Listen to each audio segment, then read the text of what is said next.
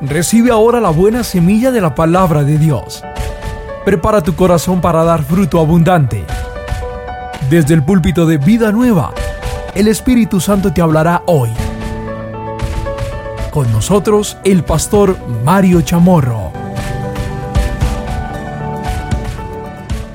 Hoy tenemos un tema tremendo, el poder de la humildad. Y vamos a Mateo capítulo 5, el versículo número 5. Bienaventurados los mansos, porque ellos recibirán la tierra por heredad. Aprendimos, bienaventurados los pobres en espíritu, que significa reconocer que somos necesitados de Dios.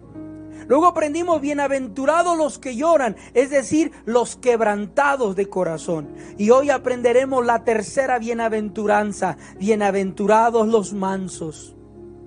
Y esta bienaventuranza que Dios nos viene a enseñar es muy diferente a la enseñanza del mundo. Los griegos, por ejemplo, tenían algo muy particular en su creencia acerca de sus dioses. Ellos hablaban de la apatía de sus dioses. Para los griegos, una persona o un ser podría llegar a ser un dios en la medida que sea totalmente apático, es decir, que no le importen los sentimientos de otros. Para los griegos, un dios es aquel al cual no le importan los sentimientos de otro, no le importa el dolor de otro. Ese es uno de los principios de los dioses griegos. Pero nuestro Dios no trabaja con esa apatía, con ese orgullo. Para los griegos, alguien que pueda vivir sin importarle el dolor de otros, sin importarle la necesidad de otro, ese es un Dios, esa es una grandeza. Por eso nunca pudieron comprender a Cristo, porque nuestro Cristo vino a enseñar algo diferente, empatía, sentir lo que otro siente, humillarse, quebrantarse con el dolor de otro, llorar con los que lloran y reír con los que ríen. Nuestro Cristo es diferente. Él siente tu dolor, Él siente tu necesidad, Él siente cuando tú oras, cuando tú lloras, Él siente tu dolor. Él anhela tus sueños también, bendecirte y prosperarte. Jesús nos mostró algo totalmente diferente, un Dios que se hizo hombre. Para los griegos, un hombre que se hace Dios, un hombre que se hace todopoderoso, insensible y apático. Pero en el cristianismo, nuestro Señor Dios se hizo hombre. Por eso dice la Biblia, es locura para los griegos, pero para nosotros es poder de Dios, es salvación de Dios. Nuestro Cristo humillado, nuestro Cristo humilde es la salvación. Nuestro Cristo manso, ridículo para los griegos, pero no solo para los griegos, sino para muchos. Una persona mansa es un tonto, es un torpe, pero para nosotros nuestro Cristo manso es nuestro Salvador, el dador de la vida, el creador del universo, el Dios omnipotente que se hizo humilde y que nos enseñó a ser humildes y nos desafía a ser humildes como Él. En Mateo capítulo 11, versículo 28 al 30, dijo, vengan a mí ustedes que están trabajados y cargados, y yo los haré descansar. Lleven mi yugo sobre ustedes y aprendan de mí que soy manso y humilde de corazón y hallarán descanso para sus almas. Yo quiero ser como mi Jesús. Yo no quiero ser como los líderes del mundo. Yo no quiero ser como los líderes religiosos que se creen la última Coca-Cola del desierto. Yo no quiero ser como aquellos que se creen la última empanada de la vitrina. No, yo quiero ser como mi Jesús, manso y humilde de corazón. La definición de mansedumbre no es cobardía. Para muchos, manso es un cobarde, pero Jesucristo no encarna la cobardía. Jesucristo es el hombre de hombres, el varón por excelencia. No hay otro más varón que Jesús y él nunca fue un cobarde, él nunca fue un tímido. apesadumbrado, acobardado, nunca. Jesucristo es el varón de guerra varón de dolores, dice la palabra del Señor. O le pregunto a usted, ¿le parece que un cobarde Se puede ir 40 días y 40 noches a ayunar, enfrentar al diablo en el desierto, enfrentar a los líderes religiosos que nuestro Señor enfrentó. Jesús enfrentó a los hipócritas, a los que decían hacer algo y, y con sus hechos lo negaban. Enfrentó la realidad enfrentó a los comerciantes en el templo. La palabra de Dios dice que votó sus mesas y que votó y les dijo, mi casa, casa de oración será llamada, pero ustedes la han hecho una cueva de ladrones. Él enfrentó su tortura, pero también enfrentó su muerte en esa cruz. ¿Eso es cobardía? Creo que no. Jesús es el varón por excelencia y él no tenía nada de cobarde. Sin embargo dijo, aprendan de mí que soy manso y humilde de corazón. Por lo tanto, la mansedumbre no es debilidad. Para ser manso hay que tener tremenda fortaleza espiritual y emocional cuando damos rienda suelta a la ira, cuando damos rienda suelta al enojo, cuando damos rienda suelta a las palabras, esa es debilidad.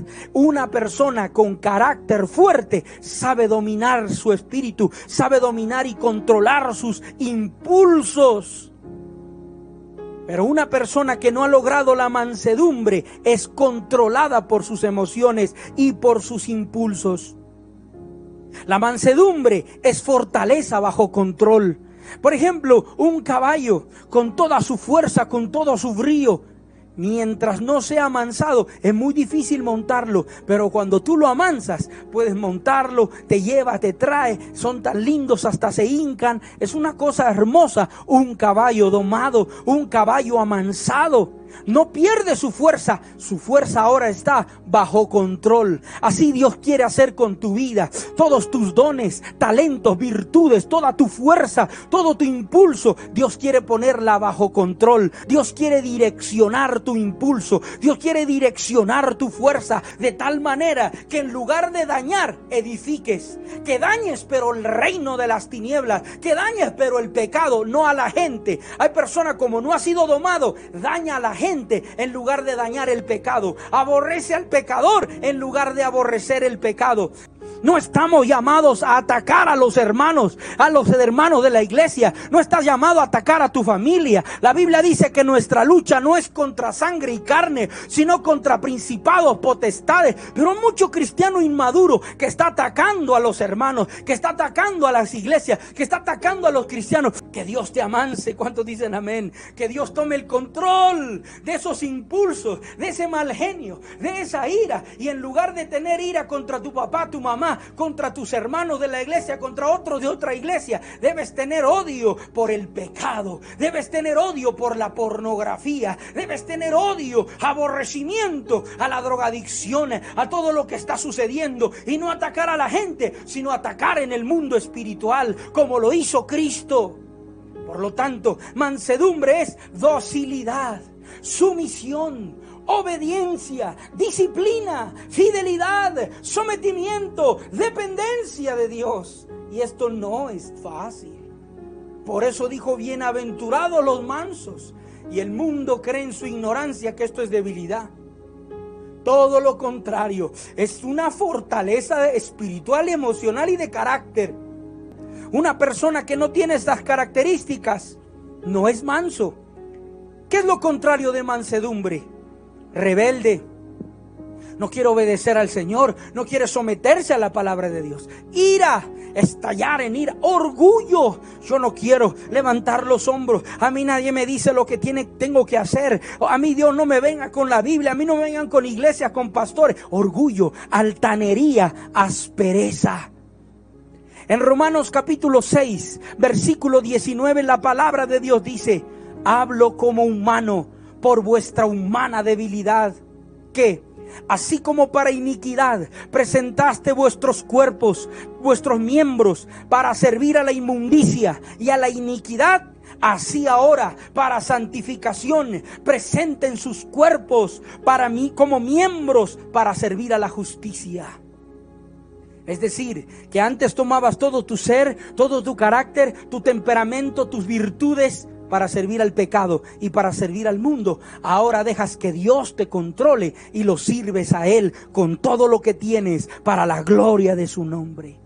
Analicemos lo que Dios quiere de nosotros para que seamos mansos como Él y seamos humildes como Él. Lo primero, debe haber un espíritu de arrepentimiento que nos vuelva a la mansedumbre de Dios.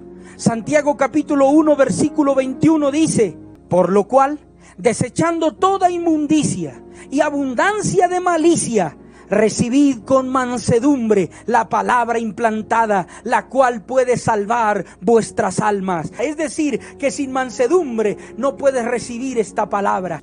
Es la que te permite, te permite un cambio. Ahora, cuando empezamos a analizar el texto en griego, nos damos cuenta que esta palabra inmundicia, cuando dice aquí, desechando toda inmundicia y abundancia de malicia, nos está hablando la palabra inmundicia acerca de la cera que tapa el oído. Cuando el Señor dice, desechando toda inmundicia, está hablando de un oído tapado de cera que te impiden recibir la palabra, es ese orgullo. Delante de Dios el orgullo es abominación. Cuando tú no quieres escuchar, cuando tú no quieres cambiar, cuando tú no quieres que te aconsejen, que te corrijan, es este orgullo y es esa cera que te tiene el oído tapado, que no te deja convertirte al Señor, que no te deja arrepentirte, cambiar, quebrantar. Una persona orgullosa no puede escuchar los misterios del reino. El Señor habló por parábolas porque ellos tenían sus oídos tapados de cera, eran inmundos, pero a sus hijos que eran como niños, a sus discípulos dijo, a ustedes les es dado conocer los secretos del reino. Toda persona mansa y humilde recibirá los secretos del reino. Toda persona quebrantada de corazón recibirá los secretos del reino. Quita esa inmundicia de tus oídos, dice el Señor hoy. Una persona orgullosa ya está llena y no necesita recibir nada de nadie. Pero una persona mansa y humilde de corazón recibe, tiene los oídos abiertos, tiene el corazón dispuesto a que Dios le hable, a que Dios le corrija, le exhorte, le enseñe. Por eso dice aquí, recibid con mansedumbre la palabra, es decir, con humildad. Pero cuántas personas no reciben esa palabra con humildad. Y muchas veces Dios va a enviar a tu vida a bendecirte con la persona más humilde. Muchas veces Dios va a enviar palabra a tu vida con la persona que tú menosprecies, que la persona que tú digas, con ese no, con ese es que Dios te mandó el mensaje. Así como el orgullo de Namán dijo, yo no me voy a bañar en, el Jordán, Habana y Farfar y los ríos de Damasco son mejores. Yo aquí no me lavo. Entonces le digo, entonces quédate con tu lepra. Si no te metes al Jordán, quédate con tu lepra. Es necesario ir humillar, bajar la cabeza, entrar al Jordán, dejar que el instrumento de Dios, por humilde que sea, porque ah, no lo menosprecie, porque allí viene tu milagro, porque allí viene tu liberación. Recibe el instrumento que Dios está usando para hablar a tu vida y a tu corazón. Ama ese instrumento, valora ese instrumento, honra ese instrumento. Dale gracias a Dios por ese instrumento, porque Dios lo está usando. Aprende a recibirlo con mansedumbre y humildad. Dios espera espera que le demos la bienvenida a su evangelio. ¿Y quién usó? Los hombres del vulgo y sin letras. Un tal Pedro, un tal eh, eh, Andrés que eran los pescadores. Olían a pez, no, olían a escritura, no olían a templo, no olían al incienso del templo al que olían los levitas y los sacerdotes. Ellos olían a sudor, ellos olían al mar, ellos olían a la pesca. Y esos fueron los instrumentos que el Señor usó. Ese es el instrumento que Dios usa. Amado hermano y amigo que me escucha, si eres humilde y sencillo, gózate y alégrate, porque Él dijo, bienaventurados los mansos, porque ellos ellos recibirán la tierra por heredad. Mas los orgullosos, los soberbios, los arrogantes, los altivos, los autosuficientes serán desechados por Dios. Vamos a hacer una breve descripción del orgullo. Número uno, nada lo satisface. A un orgulloso nada lo satisface. Su casa no le gusta. Su iglesia no le gusta. Su familia no le gusta. La prédica del pastor no le gusta. Una persona orgullosa nada lo satisface. Por eso una persona orgullosa es infeliz. Por eso una persona orgullosa nunca va a sentirse plena en un lugar.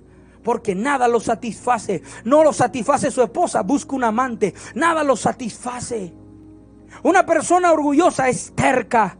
no acepta sus errores, no acepta corrección, es insensible ante las necesidades de los demás. El orgullo no ve ni siente la necesidad de orar. Una persona orgullosa no ora. Una persona orgullosa no busca a Dios. Si tú no estás buscando de Dios, no estás clamando a Dios, es porque el orgullo ha entrado en tu corazón. Una persona orgullosa se rehúsa a cambiar. No pide perdón. No puede pedir perdón un orgulloso. Un orgulloso siempre está buscando culpables. Él es inocente. La culpa la tiene su esposo, su esposa, su iglesia. Él no, él es inocente. La contienda es parte de su vida. Toda persona orgullosa es contenciosa. Toda persona orgullosa es problemática, es peleonera. La ira es parte de su vida, es su estilo de vida. Una persona orgullosa es mentirosa. Todo orgulloso es mentiroso porque a través de y con mentiras tiene que tapar sus cosas para quedar bien. Todo orgulloso es mentiroso. Todo orgulloso menosprecia a los demás. Solo ella tiene la verdad, solo ella sabe hacer las cosas, solo ella, solo él, solo él sabe hacer las cosas, solo él puede predicar bien, solo él es una persona orgullosa. Proverbios capítulo 21, versículo 4 dice, altivez de ojos y orgullo de corazón y pensamientos de impíos son pecado. Isaías 13:11 dice, y castigaré al mundo por su maldad y a los impíos por su iniquidad. Y haré que cese la arrogancia de los soberbios y abatiré la altivez de los fuertes. Es decir, Dios está en contra de todo orgulloso. Santiago 4:6 dice, pero Él da mayor gracia. Por esto dice, Dios resiste a los soberbios y da gracia a los humildes. Mira, el orgullo en Adán lo llevó a perder todo lo que tenía. ¿Qué tenía Adán y Eva? ¿Qué tenían ellos? Tenían cuatro ríos que regaban el huerto del Edén. Uno de ellos era rico en oro. Tenían todas las frutas, todas las verduras, todos los vegetales. Tenían todos los peces. Todo tenían para ellos y sin embargo su orgullo los llevó. Satanás tocó el orgullo para que se dieran cuenta de que no tenían nada. Teniéndolo todo, pensaron que no tenían nada. Y la palabra de Dios nos muestra que lo perdieron todo. El orgullo, si no lo cuidas, si no te pones, pones a pilas con eso, te va a llevar a perder a tu familia, te va a llevar a perder tu, tu vida cristiana, tu vida espiritual, a perder tu negocio, a perder tus clientes. El orgullo te lleva a perder amigos, buenos amigos. El orgullo te lleva a perder la salvación y la vida eterna. Así como Adán y Eva por el orgullo de querer saber, de ser como Dios. Porque esa fue la tentación de Satanás. Le dijo, si ustedes comen de ese fruto, serán como Dios. Y eso fue lo que quiso Satanás, ser como Dios. Pero la palabra de Dios nos muestra que lo perdieron todo. La gente no disfruta lo que tiene por su orgullo. Versículo 22, Santiago 1:22 dice, pero sed hacedores de la palabra y no tan solamente oidores, engañándoos a vosotros mismos. Es decir, no te engañes. Si solo escuchas, no pasa nada. Tienes que ser hacedor de la palabra. Atención a lo que voy a enseñarles. Ser hacedores de la palabra significa ser mansos. Cuando somos mansos, ¿por qué, pastor? Porque la palabra manso es el dócil, es ser humilde, pero también significa ser obediente. Para poder ser un hacedor de la palabra, tiene que ser manso. Solo los mansos pueden honrar a Dios. Solo los mansos pueden adorar a Dios. Solo los mansos pueden caminar con Dios. Solo los mansos pueden recibir la gloria de Dios. Solo los mansos pueden recibir la autoridad de Dios. Solo los mansos pueden oír la voz de Dios. Solo los mansos, porque los mansos son obedientes obediente. Mansedumbre es sinónimo de obediencia. Obediencia a la palabra de Dios. Obediencia a la palabra de Dios. Si tú no oras, no eres manso. Si tú no diezmas, no eres manso, porque no eres obediente. Si tú no perdonas, no eres manso, no eres obediente. Dios dijo que perdones. Por eso dice el Señor, bienaventurados los mansos, porque los mansos son los que hacen la palabra. Pero el que oye la palabra y no la hace, porque eso es muy orgulloso para poder obedecer la palabra, honra a tu padre y a tu madre, demanda humildad. Honra a tu padre y a tu madre, demanda mansedumbre. Orar de madrugada, en la tarde y en la noche, demanda mansedumbre. Un orgulloso no va a honrar a sus padres. Un orgulloso no va a orar, no va a buscar a Dios. Un orgulloso no va a adorar a Dios. Qué vergüenza que me vean levantando las manos, aplaudiendo, orando, conectándome, dándole like a unas transmisiones cristianas. Un orgulloso no lo hará. Solo oye, pero no hace la palabra. Solo oye, pero no le da like. Solo oye, pero no comparte la palabra. Solo oye, pero no ofrenda, no diezma, no perdona, no ama, no sirve, no honra a sus padres. Y Dios dice, sed hacedores de la palabra y no tan solamente oidores, engañándoos a vosotros mismos. Esa es la religión. La religión es la que oyen la palabra, saben la palabra, saben tanto de palabra, hermano. Saben hasta griego, hebreo, saben tanto, pero practican tan poquito, hermano que la gente les aborrece, que la gente les tiene pereza. ¿Por qué? Porque no practica la palabra. Cuando somos mansos, somos obedientes, somos dependientes, somos humildes, Dios nos da gracia, pero dice que resiste a los soberbios. La palabra humildad viene del griego humus, que significa tierra tenemos que reconocer que somos tierra, que somos polvo, que del polvo fuimos tomados y al polvo volveremos. Necesitamos el soplo del Creador, necesitamos el soplo del dador de vida, la gracia del dador de vida, necesitamos a Dios. La recompensa de la mansedumbre. Proverbios capítulo 22 versículo 4 dice, riquezas, honra y vida son la remuneración de la humildad y del temor de Jehová. Una persona mansa de verdad, una persona mansa delante de Dios, tendrá riquezas, honra y vida. Gloria al Señor. Ahora Dios te puede sorprender porque aquí está escrito que esas son sus recompensas para los mansos, para los que obedecemos a su palabra. Honra Dios es su mentor personal. El Salmo 25, versículo 9 dice, encaminará a los humildes por el juicio y enseñará a los mansos su carrera. Dios será tu maestro, dice la Biblia, y enseñará a los mansos su carrera. Si dejas a tu corazón ser manso, Jesús mismo será tu mentor. Mateo 11, 28 dice, Jesús como carpintero hacía yugos. Porque dice, aprended de mí que soy manso, llevad mi yugo. Él era carpintero. Los, los, yugos son de madera. Son este instrumento que se pone sobre los bueyes para arar los campos.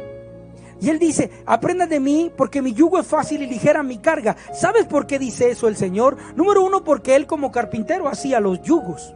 Número dos, porque Él dice que Él dice, llevad mi carga, significa que vamos juntos, juntos, llevad mi yugo, no se puede llevarlo solo, Él va con nosotros, arando, el buey más dócil es más fuerte que un caballo. Solían poner al buey manso con el joven. Aleluya. No estamos solos. Jesús lleva la parte más difícil y si camina contigo te enseña todo el tiempo. Esto significa honra, porque el Señor dice, el que se humille será exaltado, pero el que se enaltece será humillado. La palabra de Dios también dice, humillaos bajo la poderosa mano de Dios, para que cuando fuere tiempo, Él os exalte. Dios exaltará al humilde. Por eso la Biblia dice que la recompensa de la humildad es número uno, riquezas, y número dos, honra. Dios exalta al humilde a su debido tiempo. Ahorita tenemos que agachar la cabeza, ahorita callamos muchas cosas, ahorita nos aguantamos muchas cosas. Ese aguantar, ese callar es fortaleza, ese ser manso no es ser débil, es todo lo contrario, es ser muy fuerte, es darle gloria a Dios, es ser humilde y aguantas y callas y Dios te exaltará. Dios nos va a exaltar. Dios va a exaltar a la iglesia cristiana vida nueva. Dios nos va a exaltar en las naciones de la tierra Seamos humildes, sigamos siendo mansos, sigamos callando en el nombre de Jesús, no atacando, callando. Y Dios nos exaltará porque Él lo prometió. Toda persona humilde tiene salud emocional y tiene salud física. Heredarán, dice, la tierra. Esto significa la vida eterna. Bienaventurados los mansos, porque ellos recibirán la tierra por heredad. Está hablándonos del milenio, está hablándonos de la nueva Jerusalén, está hablándonos de la vida eterna.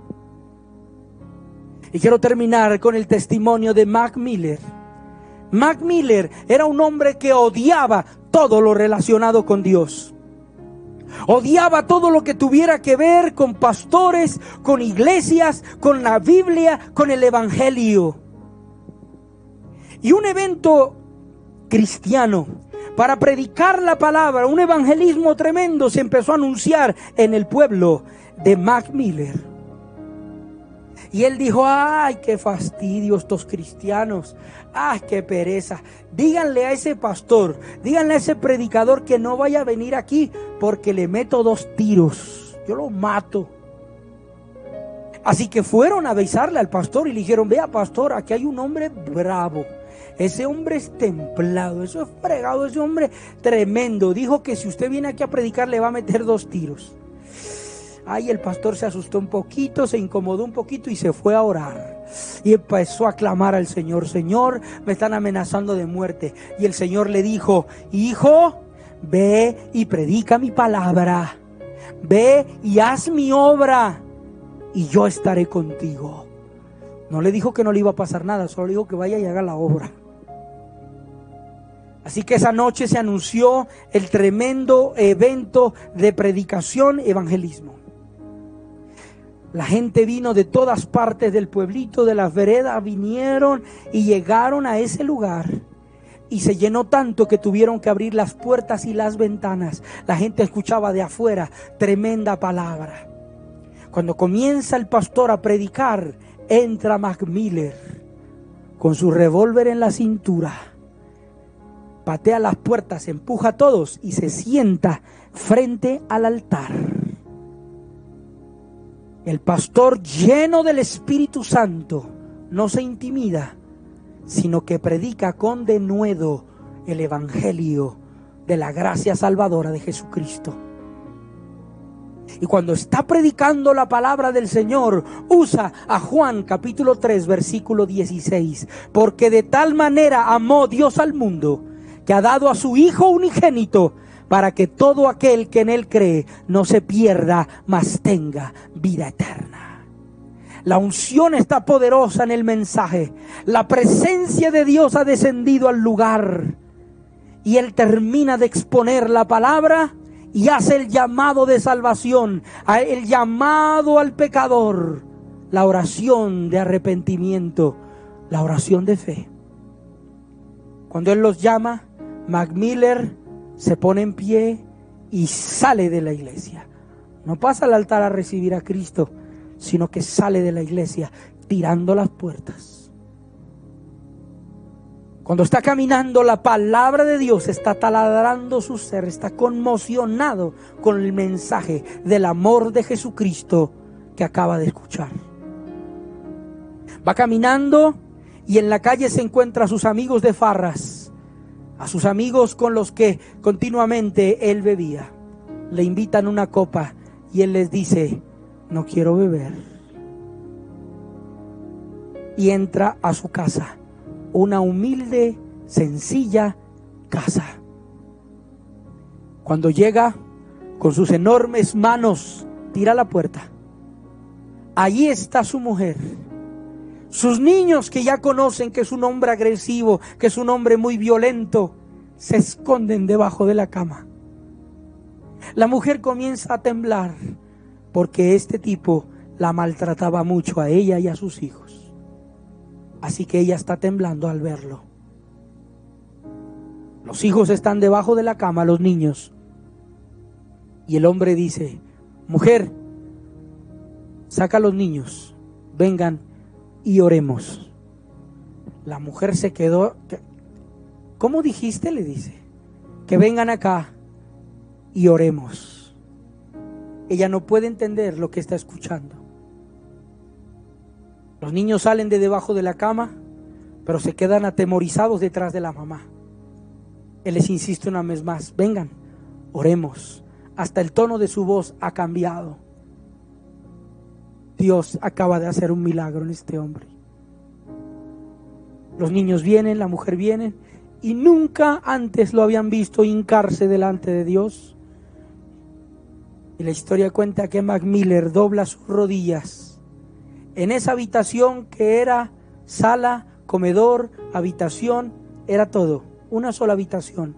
Y ahí vivían en una pobreza total. Pero el hombre se arrodilla ahí junto a su esposa y sus hijos. Y dice, vamos a orar. Cierra sus ojos y no sabe qué decir. Porque desde que era niño hasta ahora no había vuelto a hablar con Dios. Sin embargo, al cerrar sus ojos, recuerda una que otra oración, pero el llanto interrumpe sus palabras. Y allí de rodillas entrega su vida a Jesucristo junto con toda su familia. A partir de ese día, la salvación del Señor entró en su vida y en su corazón. A partir de ese día, la mansedumbre fue su estilo de vida y la gloria de Dios inundó su casa y todo lo que tenía y todo lo que era. Así hoy quiero hacer el llamado y la invitación a todo el que me escucha para que pueda con mansedumbre recibir el Evangelio, con mansedumbre recibir el amor de Dios, recibir a su familia, pedir perdón y perdonar, amar y no odiar, y que el reino de Dios entre en tu corazón. Si ese es tu deseo, repite conmigo. Señor Jesucristo, hoy me arrepiento por mi orgullo, por mi arrogancia y mi altivez. Y me rindo a ti con mansedumbre para obedecerte, para guardar tus palabras, para escuchar tu voz y ser humilde en aprender de ti, Señor. Señor, perdona toda soberbia, altivez y arrogancia, toda independencia. Y hoy, Señor, quiero ser más humilde en mis pensamientos, en mis palabras, en mis actitudes y en mi disposición para recibir más de ti.